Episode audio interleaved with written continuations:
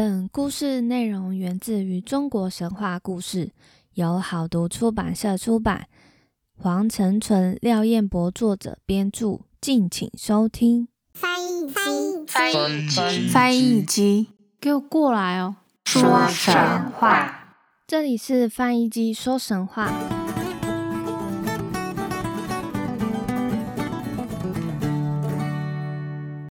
欢迎收听翻译机说神话，我是翻译机。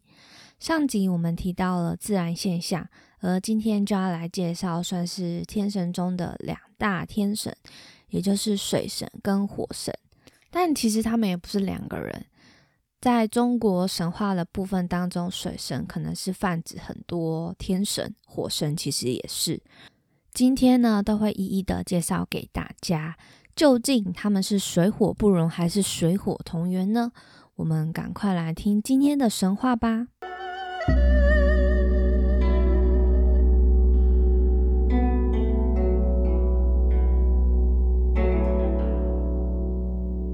水与火是我们日常生活中不可或缺的元素，像是喝水、准备食物等等。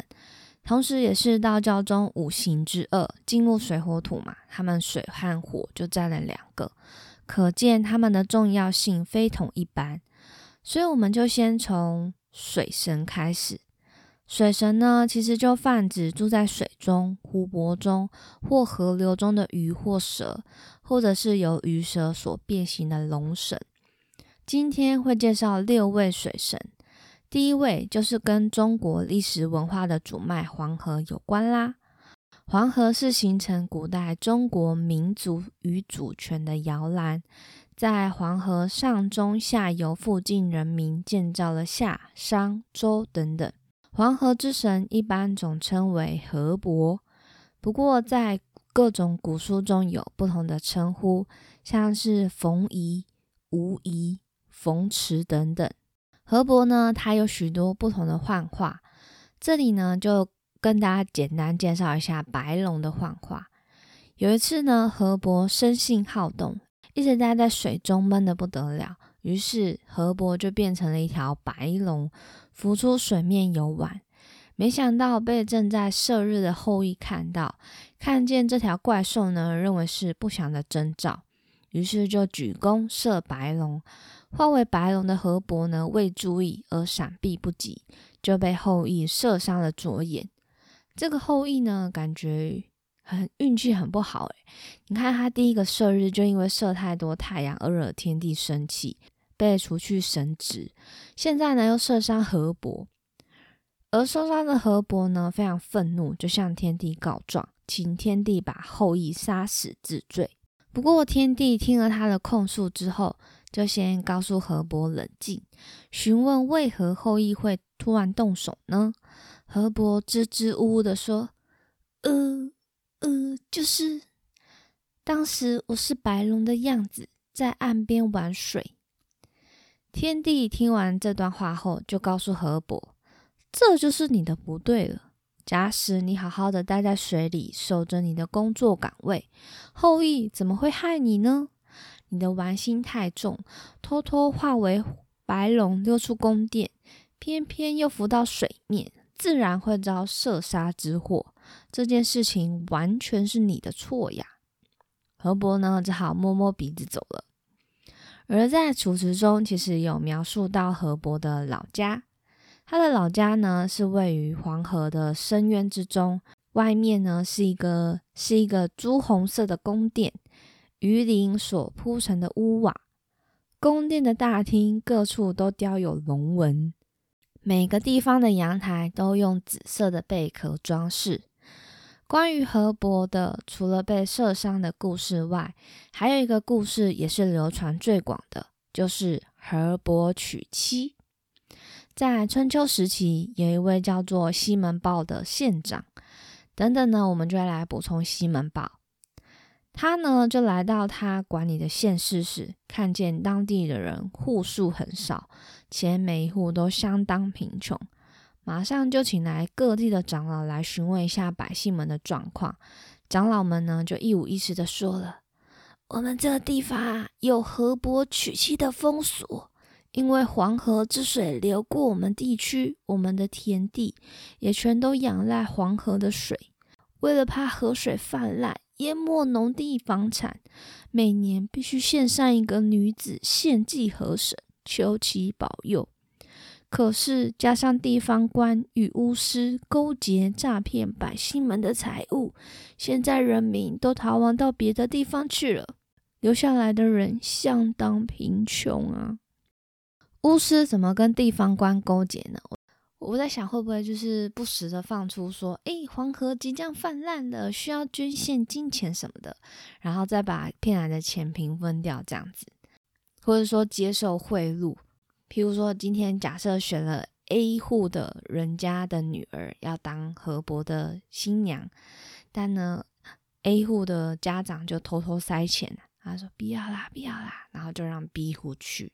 这也是一个贿赂的手段哦。那西门豹县长呢，听了就决定要参加河伯娶妻，请长老们呢，到时候就来通知他。到了那一天，除了西门豹外，还有许多来看热闹的百姓。主持祭典的巫师是个年纪将近七十多岁的老太婆，还有十几个女徒弟。仪式开始之前，西门豹就说。把河伯未来的夫人请出来吧，让我看看她到底多漂亮吧。这时，新娘呢就被一群人扶着走出来。西门豹走近一看，便故意大声的说：“哎呀，这女子长得不够漂亮啊，河伯恐怕不会喜欢吧？那就麻烦巫师到水里通报河伯一声吧。我们今年选的姑娘不好看，打算再去找一个更好看的姑娘。”请河伯见谅，再稍等一下。那十尺，这十块，一直这样念吗？这十尺，那十块啊，反正西门豹呢就把巫师推下水里面去了。之后过了许久，没有发生任何动静。西门豹又继续说：“咦，这老婆婆怎么去了那么久？莫非是出了什么差错吧？不如请他的弟子去看看呗。”之后又把一个女弟子给推了下去。过了许久呢，还是没有任何动静。西门豹就故意的说：“嗯，难道是女流之辈说的不清楚，所以才去那么久吗？不如请地方官员下去看看好了。”那那些勾结巫师的官员们就连忙跪下来求饶。果然是一群见风转舵的恶心人。西门豹呢，借此告诫他们，并要求他们要开渠道引水。最后，他们共凿了十二条渠道，把黄河河水引出来灌溉田地，才遏制了河伯娶妻的风俗。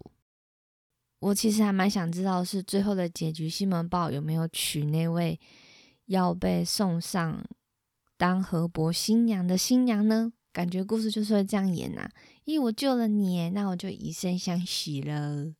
对啊，还蛮想知道的。但是查一查，没有查到西门豹的妻子。西门豹呢，他是一位政治家和水利专家。因为西门豹开渠道引水，深受人民的爱戴，后人有修祠建庙祭祀，大概是位于现今的河南安阳市一带。而西门豹的后代就是现在很少的西姓，就是西门町的西。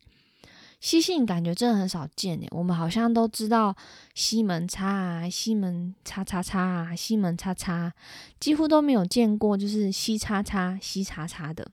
如果说之后遇到，感觉各位听众如果真的遇到西叉叉的人，也许可以问一下，请问你的祖先是西门豹吗？好险不是西门庆就对了。大家知道西门庆是谁吗？带第二位水神其实有两个，分别是东海之神虞国、北海之神鱼精。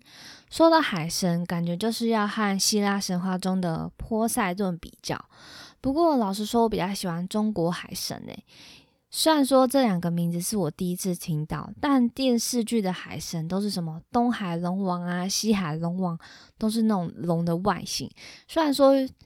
每一部电视剧，它龙的外形会不同，有一些真的是很怪，但但我还蛮喜欢，就是他们龙的那个外形的感觉，就是比波塞顿神气还有威风许多啦，对不对？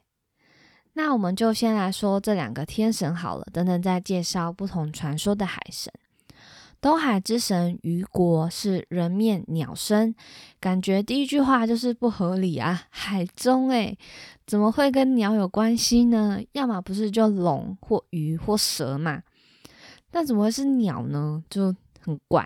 虞国的耳朵呢挂着两条黄蛇当做耳环，脚下呢也是踩着两条黄蛇。但我觉得这里要先打一个问号，我觉得应该是龙，大家听下去应该就会知道我会为什么会这么说了。北海之神鱼精也是人面鸟身，耳朵上挂的是青蛇，脚下踩着也是两条青蛇。而这个鱼精又被称为玄冥，除了是海神之外，也是上古时期的风神和瘟神。听说它刮起的西北风很强劲，会受伤，所以西北风也被古人称为利风。那喝西北风是怎样的传说呢？我来查一下。哦，喝西北风呢是源自于《儒林外史》中的第四十一回。他说：“都像你这样一毛不拔，我们就是喝西北风，表示就是没有饭吃跟挨饿。所以其实跟这个西北风是不同的意思。”好，解惑完成。另外一个传说则说，东南西北海是由四个守护神所掌管的。东海神叫做勾芒，勾芒我找到的资料，它也是人面鸟身，骑着两条龙的形象。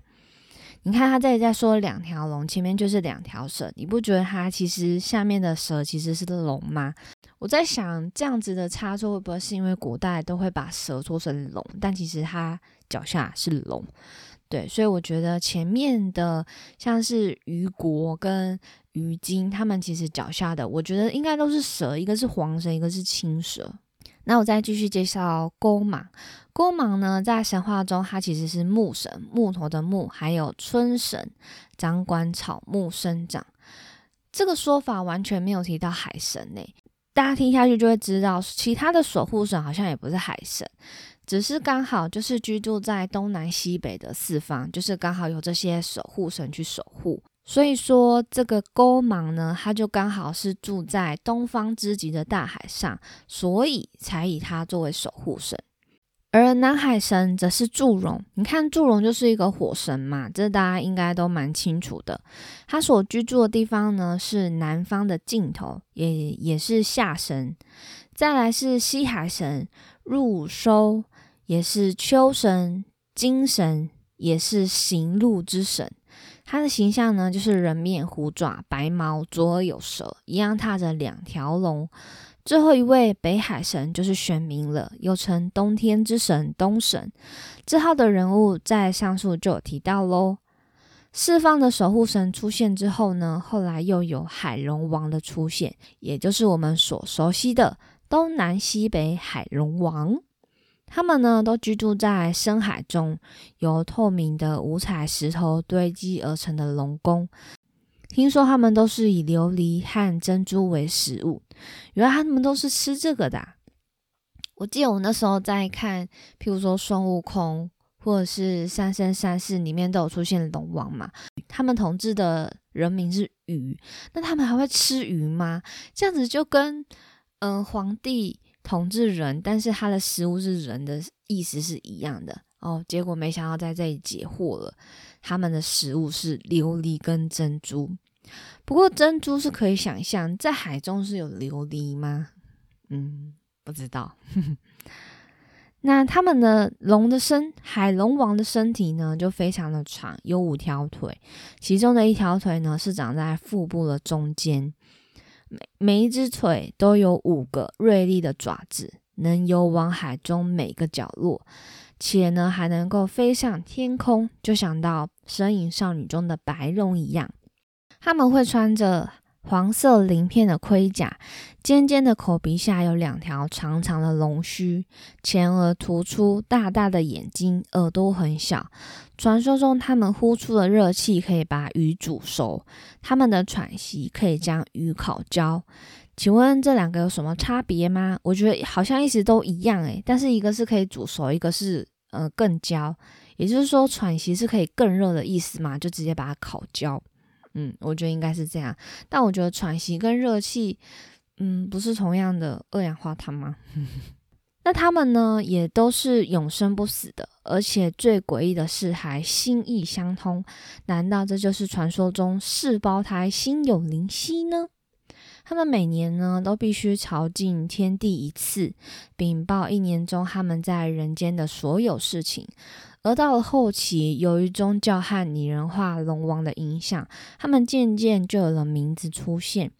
在佛教中，东海龙王叫做敖广。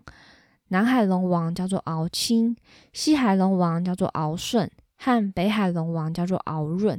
这些名字呢，我都会放在 show note 里面，大家不要着急哦。而道教相对应的，我们就从东南西北这样子对应下来，则是广德、广利、广润、广泽。说实话，我好像只对敖广有印象，诶，就是在感觉在电视剧啊有看过。不过我在猜，会不会是我对他熟悉的原因，是因为，诶，蜡笔小新的爸爸叫做野原广志呢？好吧，我不知道，但我真的觉得好像有在电视剧说“敖广”之类的词。再来第三位呢，就要来介绍香水女神香妃，香是一个水字旁，在一个相信的香，不是香水的香哦。据说，是古代人们经过洞庭湖时，依稀有看见两位美丽的女子在唱歌。她们是姐妹，是帝尧的女儿，也是帝舜的妻子。为了帝舜殉情而死于香水的香君和香夫人。那故事是这样子的：大舜登基后，经常与他们一起乘船海上游览。晚年，舜帝巡查南方时，不料突然在某一个地方病故，两位女子呢便一路失声痛哭，她们的眼泪洒在山野的竹子上，形成美丽的斑纹，世人称为斑竹。她们哭了一阵子之后，居然跳入湘江，为伟大的夫君殉情而死，显示她们自始至终都是忠于丈夫的模范妻子。而其实上述的故事呢，也被记载到汉代刘向的《列女传》里头，并指出这两个女子就是娥皇和女英。不过，当然也有许多说法。第一个说法就是说，在《山海经》提到他们其实是天帝的女儿，住在洞庭山上。他们常常到河里面玩嘛，玩着玩着疯起来，就会导致呼风唤雨啊，引起大浪啊。因此，在附近的人们就会祭拜他们为香水之神。另外呢，在《史记·秦始皇本纪》中记载，秦始皇统一中国后，巡游天下，到了香山池后，洞庭湖忽然吹起了大风，使秦始皇的船不能前进。秦始皇就问附近的大臣说：“这香山池供奉的湘君是什么啊？”大臣回答。曾听说湘君是古代帝尧之女，帝舜之妻，叭叭叭，就把刚刚的故事说了一遍，不过是用比较文言文的方式。那秦始皇听完之后呢，反而非常生气，认为不管是谁，只要挡我路，顺我者生，逆我者亡，而且他又是不信鬼神的，我就是世界上唯一的皇帝呀。于是秦始皇就下令迅速砍掉香山的所有木头，使得香山瞬间草木不生呐。第四位水神为洛神秘妃，这顾名思义就是跟洛水有关喽。而东周的都城洛阳，也就是建在洛水附近，所以其实秘妃跟东周历史文化存有不可分的关系，那也有许多诗词跟洛水相关，包含屈原的《天问》、《离骚》、曹植的《洛神赋》。我想，如果有看《延禧攻略》的听众，应该都不会觉得陌生吧？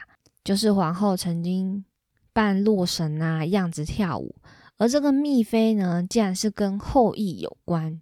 嫦娥飞上天后，后羿就失去了妻子，也失去了灵药，整个性情大变，愤怒又痛苦的情绪慢慢转变为消沉。直到后羿在洛水旁遇到了密妃，密妃的出生背景听说是伏羲氏的爱女，生得花容月貌。蜜妃呢，在横渡洛水时不小心遭逢水难，周父人亡。天帝怜悯红颜，于是封她为洛水之神，守护这条河流，并将她许配给河伯为妻。而河伯呢，一开始就对这个蜜妃欢喜不已啊。但河伯生性风流，过了一段时间之后，新鲜感已过，河伯就四处寻找野花。蜜妃呢，就每天都在落水徘徊，以拾取水面翠羽，采摘明珠。排遣寂寞，直到他和后羿在落水边相遇，两个孤单的人，自然火花就很容易蹦出来了。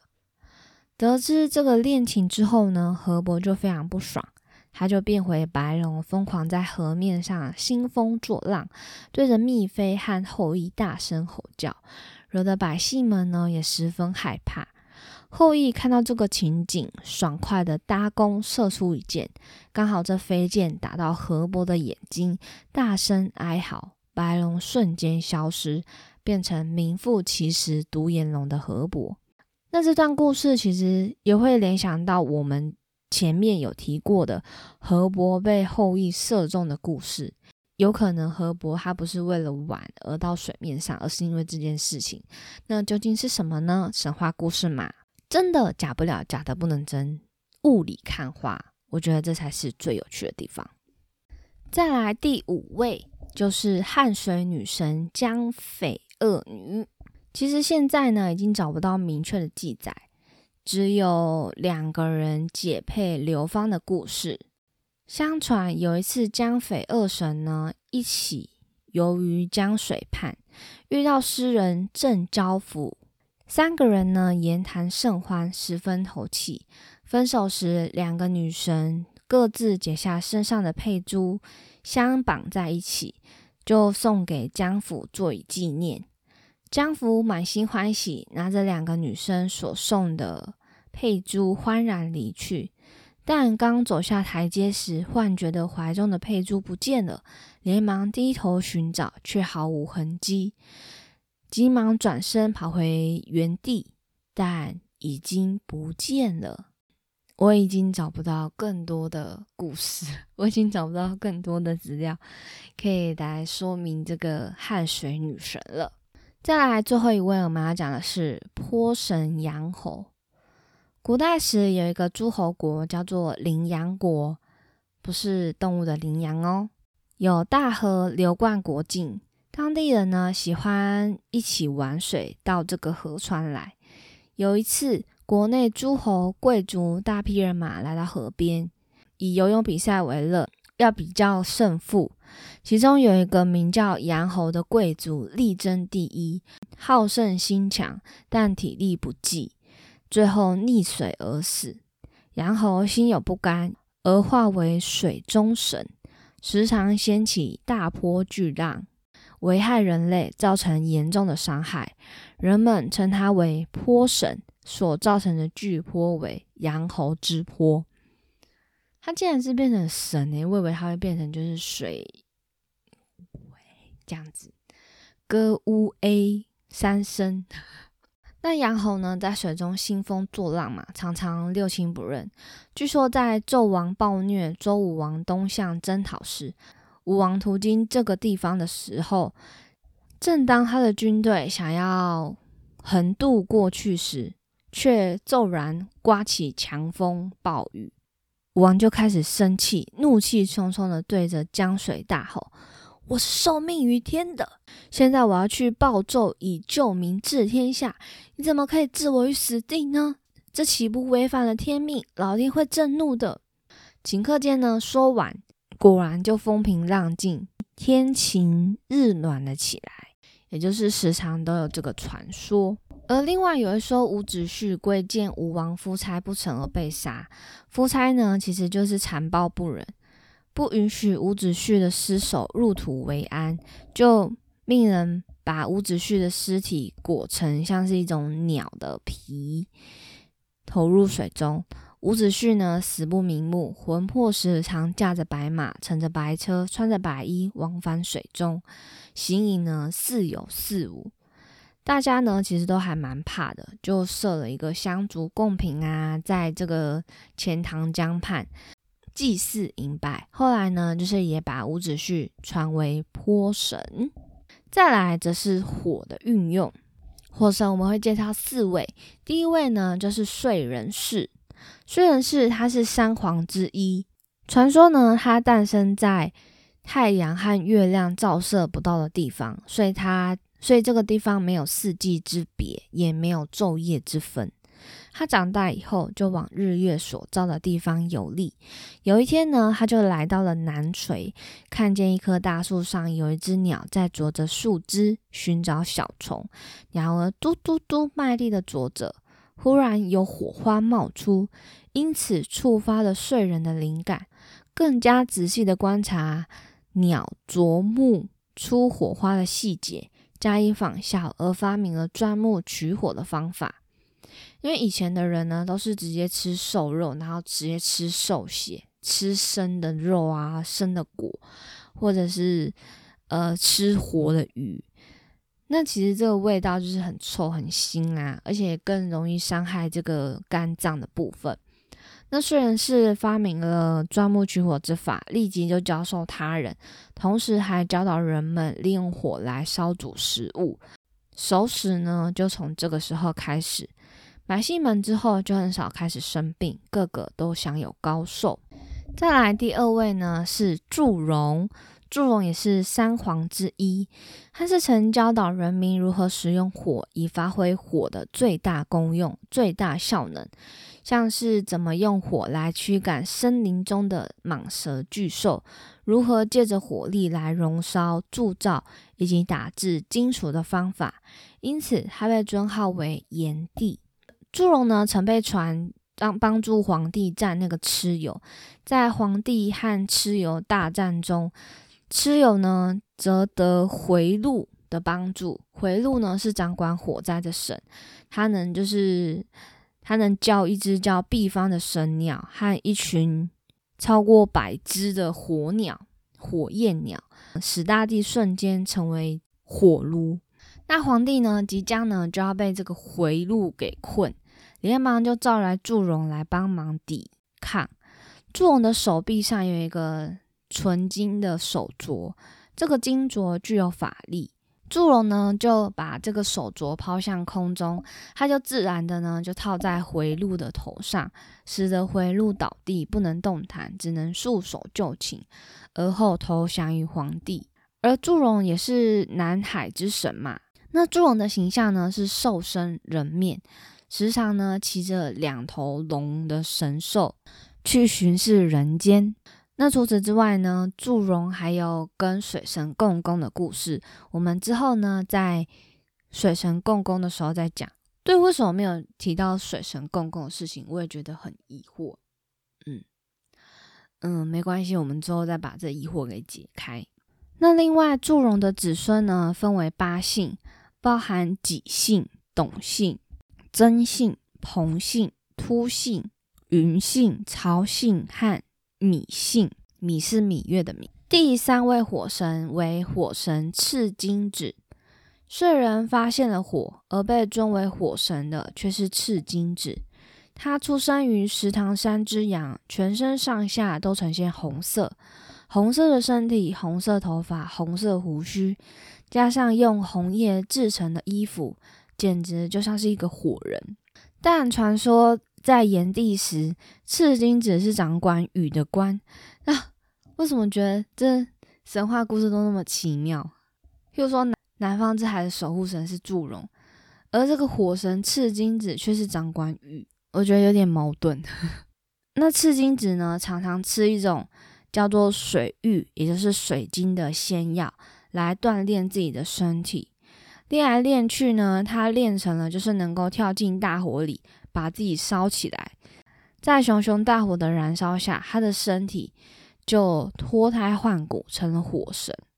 那我也不晓得他是有什么功用，可能因为他全身都是火，所以呢，嗯，叫火神才比较符合他的形象吧。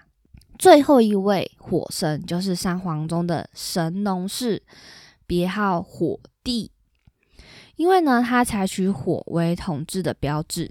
神农氏，我想大家都有听过吧？又称烈山氏、连山氏炎帝。相传呢，是生在夏朝以前。神农尝百草，教人医疗和农耕。中国人呢，认为他是传说中的农业和医药的发明者、守护者，尊称为药王、五谷王、五谷先帝、神农大帝等等。所以现在有什么，像是有什么神农宫、五谷先帝庙那种，都是其实都是尊奉为神农。那据说呢，神农他的尝百草的方式，就是他有一个很奇特的肚子，他的样貌非常奇特，身材呢很瘦，全身除了头和四肢之外，都其他的都是透明的，也就是水晶肚，所以呢，它的内脏清晰可见。神农尝尽百草，只要药草是有毒的，服下后，它的内脏就会呈现黑色。因此，什么药草对人体哪一个部位有影响，就可以轻易的知道了。诶，就很像我们去科博馆，譬如说按下这个按钮，哪里就会亮。而神农尝百草会不会就是说，哦，这个吃下去之后，可能对胃比较好，胃可能就会发亮或发红。那这个吃下去可能对肾比较好，而肾呢后面那两两颗就会发发光。这样就知道，哦，这个是可以让肾。变好的哦，我觉得好像是这样的道理。后来呢，由于神农师傅太多种毒草，积毒太深，最后因为是断肠草，有人说是百足虫而身亡。除了尝百草之外，神农氏还有首创农业的工具，被认为呢是农业发展的开始。另外，他也有发现茶，在唐代陆羽的《茶经》说：“茶之饮，发乎神农。”那也听说神农氏尝到毒草也是用茶来解毒的，在《神农本草经》说道：“神农尝百草，日遇七十二毒，得茶而解之。”意思就是说，茶是可以解七十二个毒的吗？还是说茶是可以解七二十四嘛？十四种毒？我觉得好像十四种毒比较合理，七十二种毒真的是太多了。这样我们就喝茶就好了，我们就不要喝水了，对不对？那神农氏的事迹呢，就真的很多。除了以上之外呢，还抽取树中的油与汁液作为燃料，利用植物的茎来做灯蕊，发明了照明的方法。又教百姓用火融化金属来制造工具与武器。加上他的大小官呢，都是以火为名，与火有这般密切的关联。因此，在火地上的头上再追封一个“火”字，就成了炎帝了。以上就是今天水火神的故事。